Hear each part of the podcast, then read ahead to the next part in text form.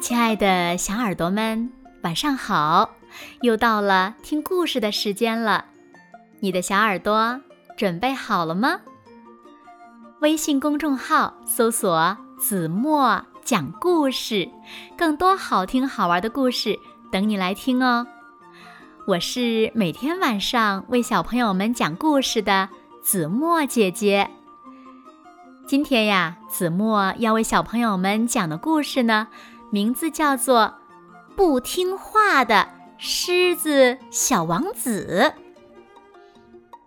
一起来听吧。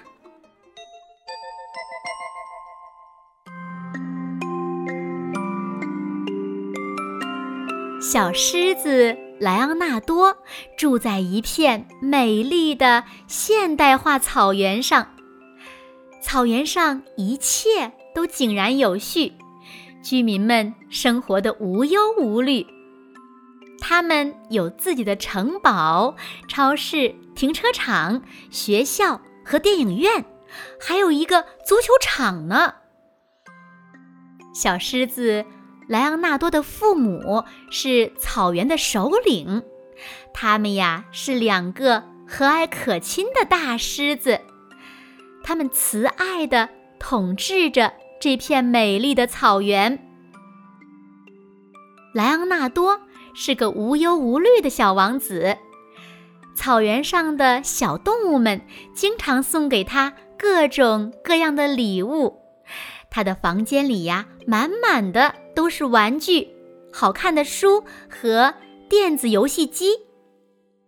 但小莱昂纳多对这些都不感兴趣。他每天都梦想着能够去远方探险。狮子国王很不放心，他对莱昂纳多说：“孩子，探险实在是太危险了。再说，你还是个孩子呀，别冒险了。等你长大了，我和你妈妈会带着你呀一起去旅行，还可以开车去兜风呢。”只有等以后你成为了国王，才可以做自己想做的事。现在你还小，必须听爸爸妈妈的话。狮子国王的这番话让小狮子莱昂纳多很是沮丧，他开始大发雷霆。好几天以后，才渐渐平静下来。狮子国王试着用了各种各样的办法，渴望小狮子能变乖，可小狮子总是闷闷不乐的。在学校，小狮子也出现了同样的问题，就连他的老师——温柔耐心的长颈鹿小姐，也拿小狮子莱昂纳多没有办法。老师。让他做这件事，他偏做那件事。老师让他在左边走，他偏在右边走。老师给他玩扑克牌，他却扔下牌直奔气球。当老师开始讲课的时候，小狮子莱昂纳多却在下面做起了算术题。无论在哪里。都是这样，小狮子莱昂纳多谁的话都不听，因为他是尊贵的王子，所以呀，谁都不敢惩罚他。狮子国王和狮子王后太忙了，也没有时间管教小王子，所以呢，他们呀就让侍者小青蛙来管管小王子莱昂纳多。呱，呱，王子殿下，不好意思，打扰您了。我尊贵的王子殿下，您可不可以屈尊，对我们的态度好一点呢？呃呃，我们并不想冒犯您，可是，呃，您懂我们想说什么，对吧？尊贵的王子殿下，你们呱呱呱的说了些什么呀？我一点都听不懂，但我知道。我永远不会听别人的话，既不听你们的，也不听任何人的，不听不听就是不听。现在快从我这里消失！这是我的命令。嗯，呱，嗯，但是，嗯，但是，青蛙试着结结巴巴地说：“没有，但是我说了，马上消失。”小狮子莱昂纳多大吼道。生气的小狮子莱昂纳多开始乱摔东西，一叠盘子，一个烛台，凳子，运动鞋，统统被他扔了出去。接着，他狠狠地甩上门，把自己反锁在房间里。然后，小狮子莱昂纳多在房间里走来走去，皱着眉。想出了一个反抗爸爸妈妈的计划。莱昂纳多自言自语，小声嘀咕：“既然已经这样了，最好的办法就是离家出走。我要走得很远很远，到一个没有人找得到我的地方。所有人都会为我担心，而我，哼，连电话都不给他们打。”然后，当我在远方待够了的时候，就回来。那时，所有的人都会载歌载舞的欢迎我的归来。说到做到，小狮子莱昂纳多为自己准备了一个小包裹，只带了一些必需品：几块小蛋糕、几双袜子、一个电动小火车、牙膏、螺丝钉。太阳镜、沙滩毯和他喜欢的歌手老虎强尼的唱片。哈哈，大家再见！我出发了，探险之旅就在前方等着我呢。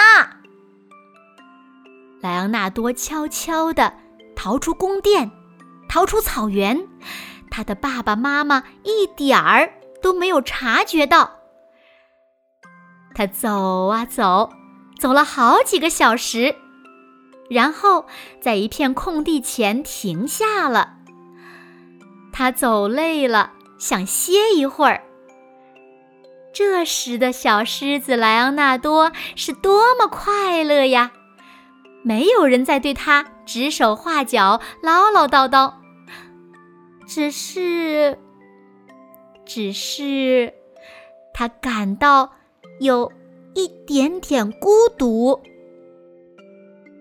现在，天色渐渐变黑了，寒风越来越凛冽。突然，小狮子莱昂纳多的耳边响起了“砰”的一声，一秒钟后，又响起了第二声、第三声，声音越来越近了。啊！救命啊！救命啊！可怕的猎人在开枪，他们离我越来越近了！爸爸妈妈，救命啊！莱昂纳多边跑边喊，但是没有人听到小莱昂纳多的呼救声，因为他离村庄实在是太远了。小狮子以最快的速度逃命，一边跑一边后悔自己太任性，还留下了滚烫的泪珠。突然，他听到了一声熟悉的狮吼，原来是爸爸循着他的足迹找到了他，而且还带来了很多的救兵。在狮子国王和王后的带领下。